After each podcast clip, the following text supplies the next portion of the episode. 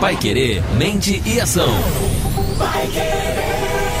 Olá pessoal, seja muito bem-vindo a mais um podcast aqui na sequência do Pai Querer Digital. Para você que está com a gente no Spotify, para você que está com a gente em outros agregadores, Apple Podcast, Google Podcast, ou para você que está com a gente direto aqui no paiquerer.com.br.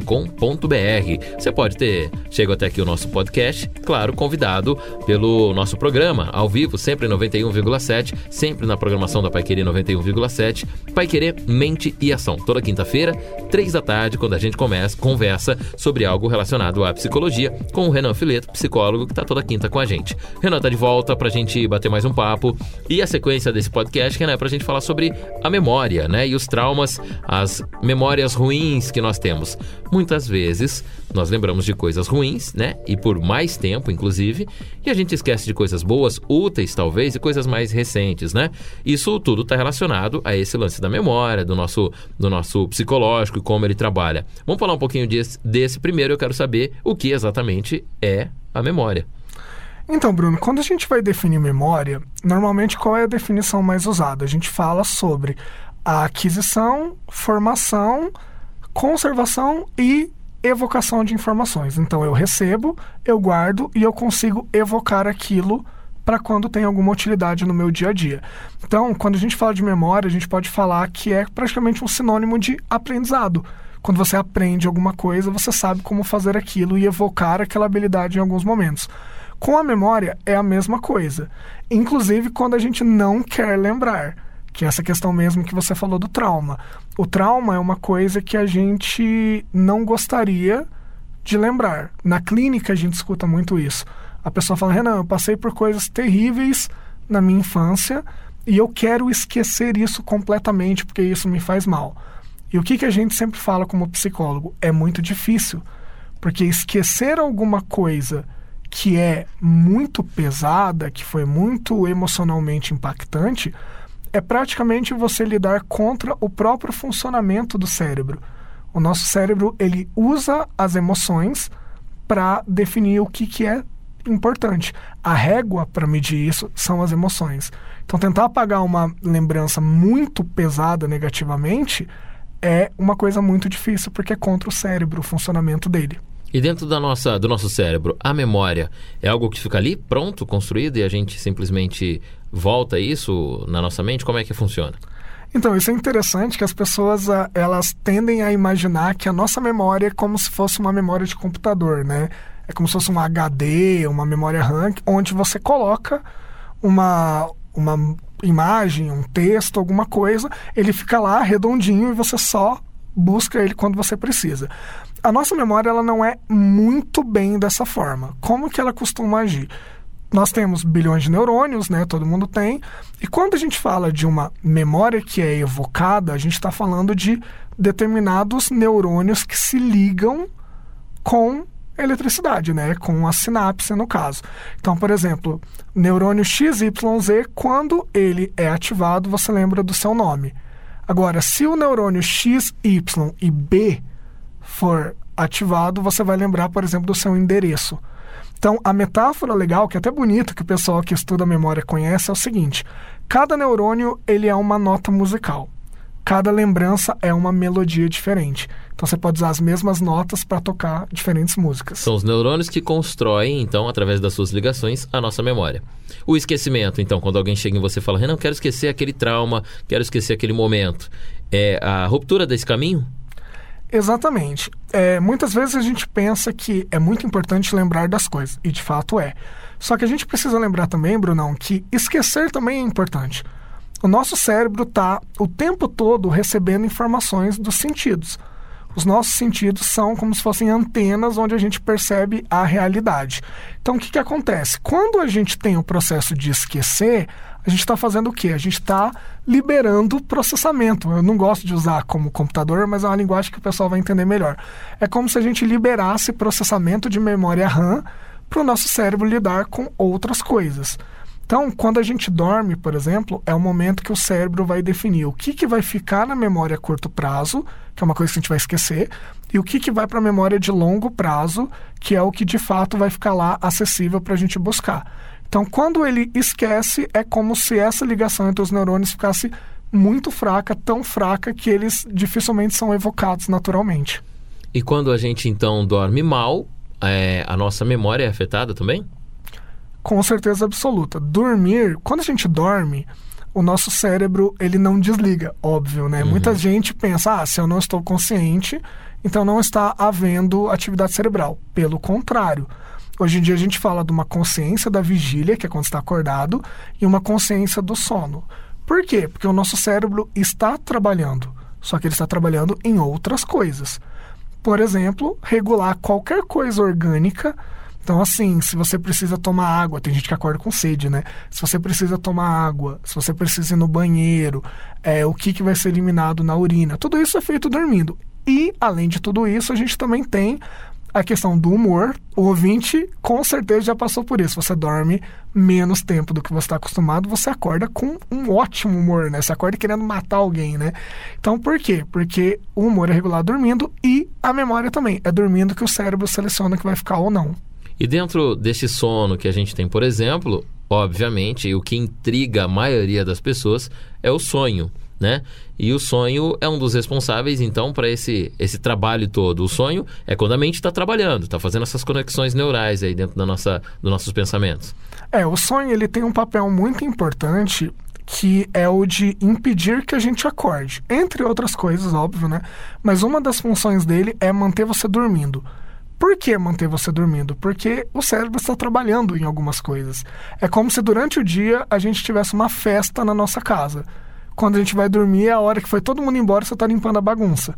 Então o cérebro precisa que você esteja deitado, dormindo, sem ter grandes preocupações que a gente tem no dia a dia, para ele conseguir controlar tudo. Uma das formas de você não acordar enquanto ele está fazendo isso é colocar você num sonho. E é só reparar que sempre que a gente está sonhando, a gente se distrai, né? Você começa a viajar na própria história que a sua cabeça está criando. E essa viagem, essa coisa que a gente fica distraído com a historinha do sonho, é justamente para não atrapalhar os outros processos. E nisso, por, por isso que então, quando a gente acontece algum fator externo, ali, algum barulho, isso vai para dentro do nosso sonho. E aí, se foi um relógio despertando, foi um cachorro latindo, alguém conversando, você sonha, você tem a certeza de que aquilo estava acontecendo lá no seu sonho, né? Perfeitamente. Eu tenho até um caso engraçado que fala muito isso. O nosso sonho ele pega coisas externas, né? Então a gente estava conversando aqui, né, Bruno, antes, que Londrina tem uma questão de cair muito a temperatura em determinado momento da noite. E eu sempre sonho que eu estou esquiando, que eu estou em Bariloche, que eu estou na neve.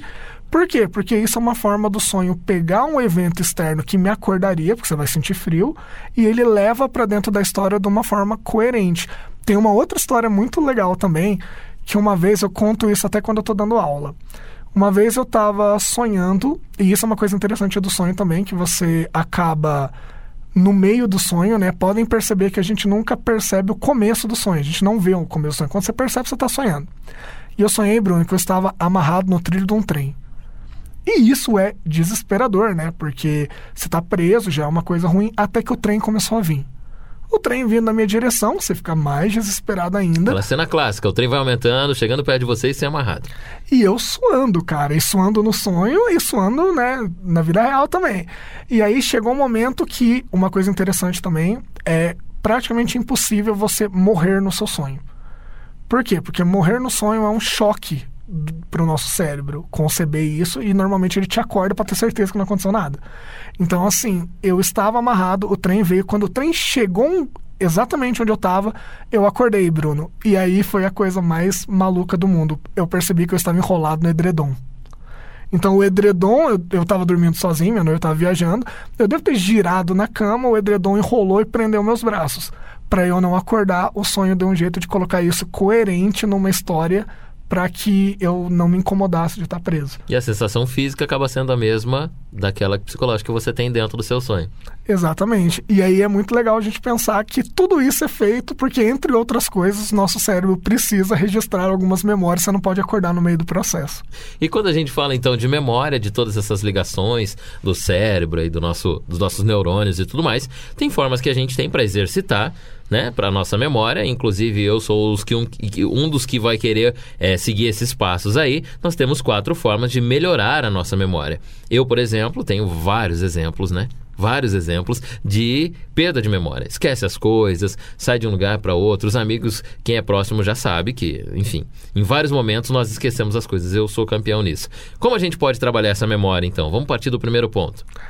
Uma coisa interessante, Bruno, é sempre pensar o seguinte: se você não registrou algum acontecimento, ou esse acontecimento não teve valor emocional, que é a régua que o cérebro usa para definir o que é importante, ou você não estava realmente prestando atenção nele. Você normalmente está com a cabeça em outras coisas. Você, que eu sei que trabalha muito, provavelmente estava cheio das preocupações na cabeça e isso realmente dificulta o registro de informações. É aquele clássico: eu saí de casa e eu não lembro se eu tranquei a porta. Por quê? Porque quando você fez isso, você fez de uma forma mecânica, onde a sua atenção não estava focada naquilo, estava pensando em outras coisas, e acontecem coisas bizarras nesse momento, porque a sua cabeça está em outro lugar. Eu já quase, inclusive, Bruno, fui tomar banho e levei o pano de chão ao invés da toalha.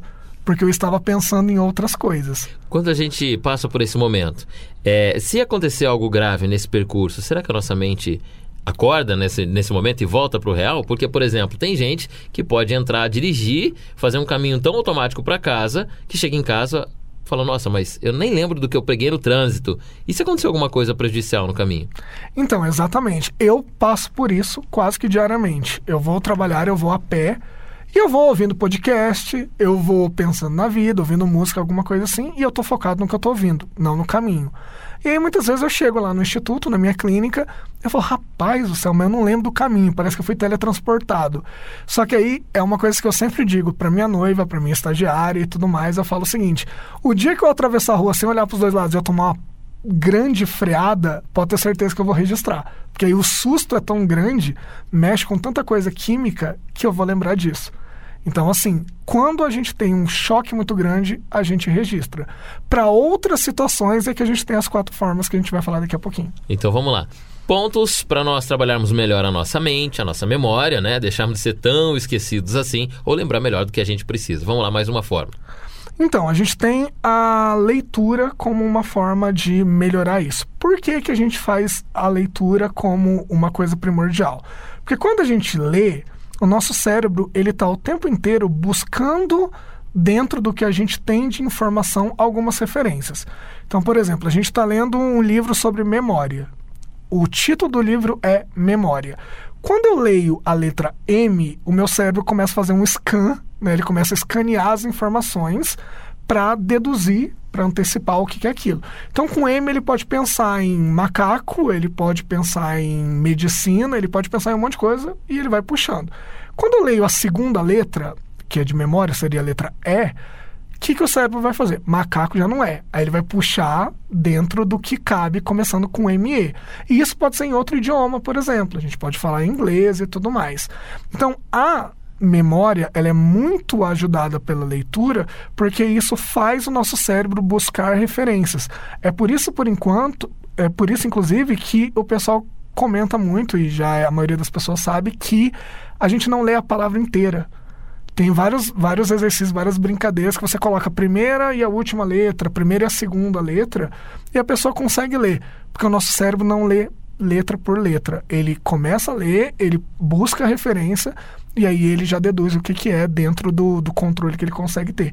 Então a leitura é boa porque ela é um exercício de, ao mesmo tempo que você está focado em alguma coisa, você está buscando referências que você já teve antes.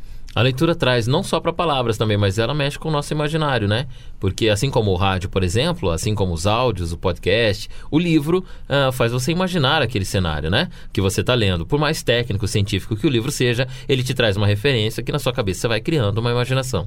É, com certeza. Normalmente a gente sempre pensa em palavras.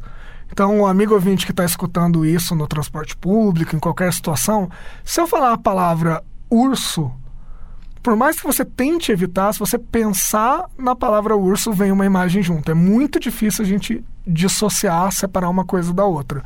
Então a gente pensa muito em palavras, mas normalmente a palavra vem com um correspondente de imagem também. A não ser que a gente fale alguma palavra que a pessoa não tem nenhuma referência. E fatalmente é o signo que essa palavra representa, né? Não, é, a gente não traz assim. É igual aquele. É, é, como eu te disse. É, como te, te dizer agora assim, Renan, não pense no vermelho. Não tem como a palavra. O signo que me remete o vermelho é a cor vermelha. Né? Não, se eu fizer isso, eu não vou falar, tá bom, e imediatamente eu vou pensar numa outra cor. É, a, a imagem que a gente tem relacionada à palavra é exatamente o signo que ela representa. Exatamente. E a gente precisa, inclusive, pensar isso como uma questão macro também, como uma questão social. Porque quando a gente pensa em algumas coisas, as palavras e as imagens, elas não são soltas, desprendidas do período, da época que elas existem. Então você pode pensar em alguma coisa e a imagem que vem na sua cabeça, ela pode ser preenchida e carregada de preconceito, por exemplo. Tem algumas pesquisas que mostram foram feitas nos Estados Unidos de pessoas que tiveram memórias, falsas memórias colocadas na cabeça por força de sugestão, por exemplo. Ou então, alguma situação que testemunhas de crime, por exemplo, elas são questionadas e aí o promotor, alguém pergunta assim: "Ah, você viu?" Vi. E aí a gente sabe que não teria possibilidade nenhuma da pessoa identificar uma coisa específica. Aí você pergunta e ela fala assim: ah, era uma pessoa negra, branca, de acordo com o preconceito dela. Então ela preenche as lacunas, o nosso cérebro não lida muito bem com a ausência de informação. Se você não sabe uma coisa, o seu cérebro ele vai buscar nas referências dele como preencher isso. Então, por isso, por exemplo, que a gente tem toda uma área da psicologia falando sobre falsas memórias e é por isso que cada vez mais a gente está questionando o papel das testemunhas no direito, por exemplo. Porque se eu coloco você para me responder alguma pergunta, é muito difícil que você responda aquilo 100% objetivamente. É muito comum que você preencha o que falta na sua narrativa com alguma coisa, algum conteúdo que já estava na sua cabeça muito antes de você ver aquilo. A mente vai colocando aquilo no lugar. Exatamente. Nós estamos falando, dos, das, estamos falando das quatro formas de melhorar a nossa memória, exercitar. A primeira é a leitura. Então, uma boa leitura, além de melhorar o seu vocabulário, melhora também a sua memória. Qual é o outro ponto que a gente tem? Então a gente volta a falar sobre dormir, que é um assunto que acredito que a maioria das pessoas goste. O né? sono, tão querido sono. Exato, aquela sonequinha depois do almoço ali, todo mundo gosta, né? O ouvinte gosta. E por que, que a gente está falando do dormir? Porque dormir é fundamental para a gente conseguir manter coisas como a gente estava falando. O sono é a única hora do dia que o seu cérebro não está ocupado em processar o que está acontecendo em volta. Então é como se o cérebro pudesse olhar para ele mesmo. Só trabalha para dentro. Exatamente. Quando a gente está acordado, nesse momento aqui que a gente está gravando, Bruno, a gente está sentindo o ar-condicionado, a gente está se vendo aqui, o nosso cérebro está processando o que está acontecendo. Quando a gente dorme, ele desliga essa percepção, não totalmente, óbvio, mas ele diminui um pouco essa percepção do que está em volta para limpar a casa depois da festa. Até porque no sono, acho que é o único sentido que funciona ali é o olfato e o tato, né? É, a audição, mas a nossa visão e a fala tá tá fechadinha ali, então só tá trabalhando o que tem dentro da cabeça. É, e o nosso cérebro, a gente tem uma, um hábito de imaginar o nosso cérebro como algo perfeito. E não é, o nosso cérebro é algo muito bem adaptado mas ele não é perfeito. Tanto que a gente tem várias situações que a gente se perde na vida e tudo mais por, por questões cerebrais mesmo. E o nosso cérebro ele tem uma capacidade de processamento limitada, então ele precisa realmente, como você falou, diminuir os estímulos sensoriais para fazer o resto. Então, assim, é mais ou menos quando a gente está dirigindo, você deve ter passado por isso já, Bruno. Você está procurando um lugar na rua e você está com o som alto. E aí, quando você vai olhar e procurar o um número certinho, você abaixa o volume do carro, do som do carro. Você vai abaixar o volume e vai enxergar melhor? Não, porque uma coisa é visão, outra coisa é audição. Porém, quando você diminui o volume do carro, você diminui os estímulos que vão competir pela sua atenção. E aí o cérebro consegue focar melhor numa atividade só. Quando a gente está dormindo, ele desliga ou diminui o efeito de algumas coisas para ele conseguir se dedicar ao que ele tem que fazer, que só dá para fazer quando a gente dorme. Quem tem filho, por exemplo, sabe muito bem que várias vezes as crianças dormem quando você sai, vai para algum lugar. Um casal foi comer fora, a criança dormiu. Aí você vai levar pôr a criança no carro, depois você vai chegar no carro, vai tirar, colocar a criança em casa, na cama, e ela não acorda. Por mais que você toque, leve para lá, leve para cá, coloca no colo, coloca na cama, coloca no, no, no, no, banco do carro, ela não acorda. E os adultos também. Às vezes a gente quer acordar um adulto que está próximo, um irmão, um parente, alguém, um pai, a mãe, você vai, acorda e chama e puxa pelo braço e toca na pessoa e ela não acorda. O estímulo sensorial, o, sensorial, o físico dela ainda está bem baixo, então a cabeça está trabalhando mais que isso. Está trabalhando com coisas que não dá para serem feitas de dia, né? Quando a gente está em vigília. Então, assim, lógico, a cabeça registra algumas coisas, principalmente coisas do dia, ela registra porque não dá para esperar a gente dormir, né? Tem algumas informações que precisam ficar um tempo considerável. Mas é dormindo que a gente consegue realmente registrar. Inclusive, fica uma dica para o ouvinte: se você vai ter uma prova, alguma coisa, vamos supor que você vai ter uma prova à tarde.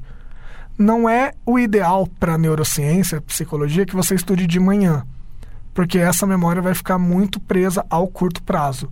Então, o que, que os neurocientistas, o pessoal da psicologia que estuda só não recomenda? Que você estude na noite anterior, durma muito bem e aí você pode fazer uma revisãozinha bem de leve um pouquinho antes e vá fazer a prova. Por quê? Quando você dormiu, o seu cérebro tem uma chance maior de ter registrado isso e isso fique mais sólido para você buscar na hora da prova.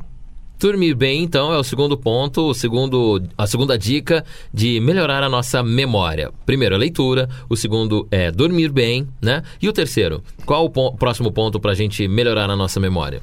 Isso é uma coisa que eu fazia, Bruno, sem entender quando eu era adolescente, quando eu estava no colégio, até no cursinho. E depois que eu fiz psicologia, eu fiquei muito feliz que isso tem um fundamento e eu entendi o fundamento. Que é o seguinte: é, quando você precisa lembrar de alguma coisa, tem muita gente que pega só um texto, lê o texto e boa. Só que isso é um estímulo que você tem para lembrar. A leitura. É o, é o estímulo visual, né? Da leitura e tudo mais. Esse estímulo é ruim? Não, tem gente que funciona super bem com ele, mas é um estímulo. Então, o que, que eu fazia e hoje em dia eu recomendo também, quando o cliente comenta sobre isso, que você crie diferentes estímulos para a mesma coisa. Então, por exemplo, a gente está falando sobre memória, a pessoa pode ler um livro sobre memória, mas ela pode ouvir um podcast, que é o que a gente está fazendo aqui. Sim. E aí você vai ter um estímulo sonoro, auditivo, para você lembrar daquilo. E a pessoa pode, sei lá, associar aquilo, ler alguma coisa comendo uma comida muito gostosa. Quanto mais estímulos diferentes a gente tem, maior é a possibilidade de um deles evocar a memória que você precisa. Se você só lê, a única coisa que vai vir na sua cabeça quando você estiver fazendo uma prova é o que você leu. Se você leu, ouviu, viu um vídeo, tudo isso são várias opções que facilitam para o nosso cérebro ativar os neurônios necessários para aquela lembrança vir. Tem gente que associa, por exemplo, nomes de pessoas a objetos ou a coisas que lembrem.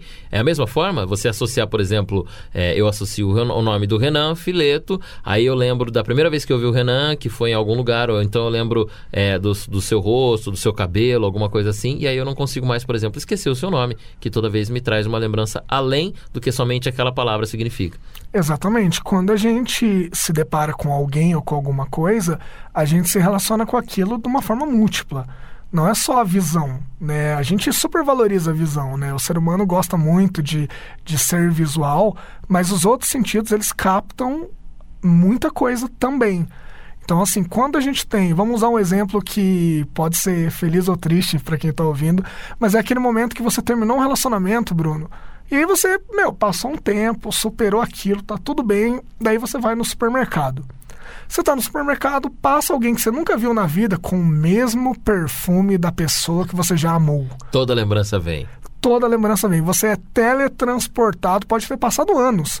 Você é teletransportado para aquilo. Por quê? Porque no momento que você esteve com a pessoa, primeiro, existiu algum tipo de sentimento seja ele positivo ou negativo, Sim. a gente já sabe que isso grava. Sem contar que você está com a pessoa e você está sentindo o cheiro da pessoa sem se dar conta, você está recebendo aquilo.